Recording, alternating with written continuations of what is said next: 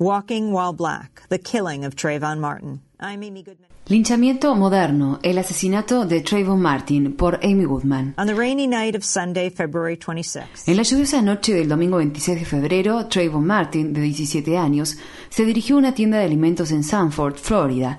Al regresar a su casa con las golosinas y el té helado que había comprado, Trayvon murió de un disparo. El asesino, George Zimmerman, no huyó. Sostuvo que mató al joven en defensa propia. La policía de Sanford le creyó y lo dejó en libertad. Desde entonces aparecieron varios testigos, se hicieron públicas llamadas realizadas al 911 y la noticia del asesinato provocó indignación a nivel mundial. Trayvon Martin lived in Miami. He was visiting his father. Trayvon Martin vivía en Miami, estaba en Sanford, cerca de Orlando, visitando a su padre y se estaba quedando en el barrio privado conocido como The Retreat en Twin Lakes, donde Zimmerman se ofreció como voluntario para el programa de vigilancia barrial.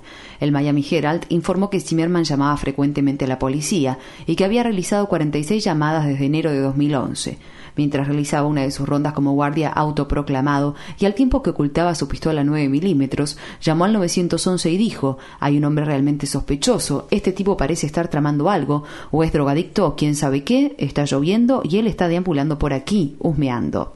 This guy looks like he's up to no good or he's on drugs or something. It's raining and he's just walking around looking.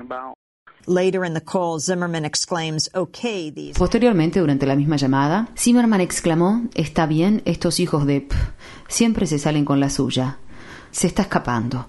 A continuación se escucha el sonido de los movimientos de Zimmerman, junto con una frase controvertida pronunciada en voz baja, que muchos piensan que fue negros de insulto. Al oír Zimmerman correr, el operador del 911 preguntó, ¿lo está siguiendo? A lo que Zimmerman respondió sí. El operador le dijo a continuación, bueno, no es necesario que lo siga, no queremos que lo haga. Another 911 call that's been released is from a Otra llamada al 911 que se hizo pública es la de una mujer que escucha a alguien gritar y pedir auxilio cuando en un momento de la comunicación se oye un disparo. Is it a male or female? It sounds like a male. And you don't know why? I don't know why. I think they're yelling help, but I don't know. So you think he's yelling help? Yes. All right, what is your phone number? Just there's gunshots. Las testigos Mary Catcher y Selma Mora Lamilla también escucharon los gritos, que según la policía pueden haber sido de Zimmerman, lo que apoyaría su versión de los hechos, a pesar de que tenía un arma y pesaba 36 kilos más que Trayvon Martin. Catcher dijo en una conferencia de prensa. No creo que haya sido en defensa propia porque escuché los gritos. Si Zimmerman estaba gritando, hubiera continuado gritando luego del disparo. Eso fue lo único que vi esa noche. Escuché los gritos. Estábamos en la cocina cuando escuché los gritos. Era un niño. En cuanto se escuchó el disparo no hubo más gritos. Entonces, eso indica que Zimmerman no era quien gritaba. Sanford Police Chief Bill Lee has defended El jefe de policía de Sanford, Bill Lee, defendió la decisión de su departamento de no arrestar a Zimmerman. Colocaron el cuerpo de Trayvon en una funda y se lo llevaron. Lo catalogaron como NN, a pesar de que tenían su teléfono celular, que cualquier persona, y más aún un oficial de policía con una víctima de un disparo, podría haber utilizado para identificarlo fácilmente. Su cadáver permaneció durante varios días en la morgue sin identificar, a pesar de que sus padres lo habían reportado como desaparecido. Examinaron el cuerpo de Martin en busca de rastros de drogas o alcohol. A Zimmerman no lo examinaron. Los vecinos señalaron que Zimmerman cargó algunas cosas en un camión de mudanzas y se marchó. Mientras la policía y el fiscal del estado, Norm Wolfinger, defendieron su falta de acción, el país entero comenzó a exigir justicia, lo que llevó al Departamento de Justicia de Estados Unidos a realizar una investigación y a Wolfinger a prometer convocar a un gran jurado.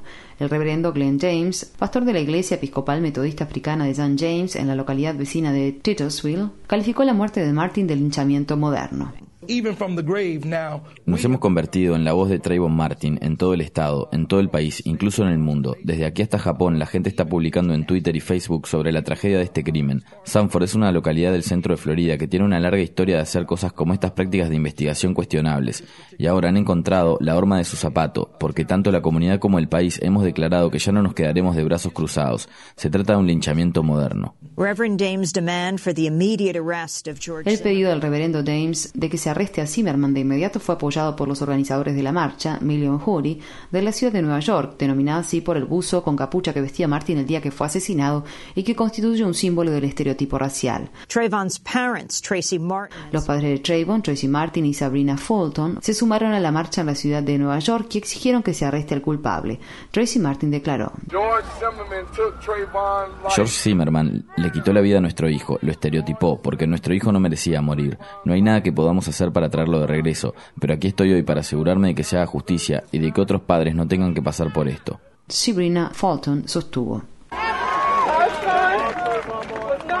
Nuestro hijo no cometió ningún delito. Nuestro hijo es su hijo. Quiero que ustedes defiendan la justicia, que defiendan lo que es correcto. No se trata de ser blanco o negro, se trata de lo que está bien y lo que está mal. Justicia para Trayvon.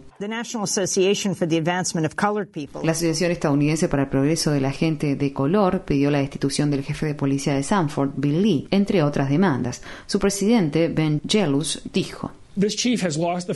La realidad es que este jefe de policía ha perdido la confianza de la ciudad, ha perdido la confianza de la comisión del condado. El administrador de la ciudad ha estado en su cargo por seis meses.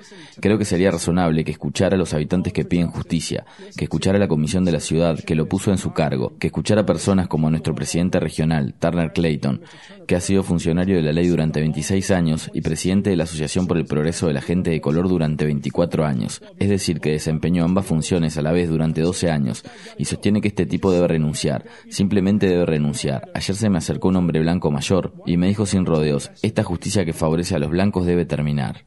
NAACP President Ben Jealous Ben Jealous también se refirió al comentario realizado por un vecino durante una asamblea popular en una iglesia de la zona de Sanford el martes por la noche.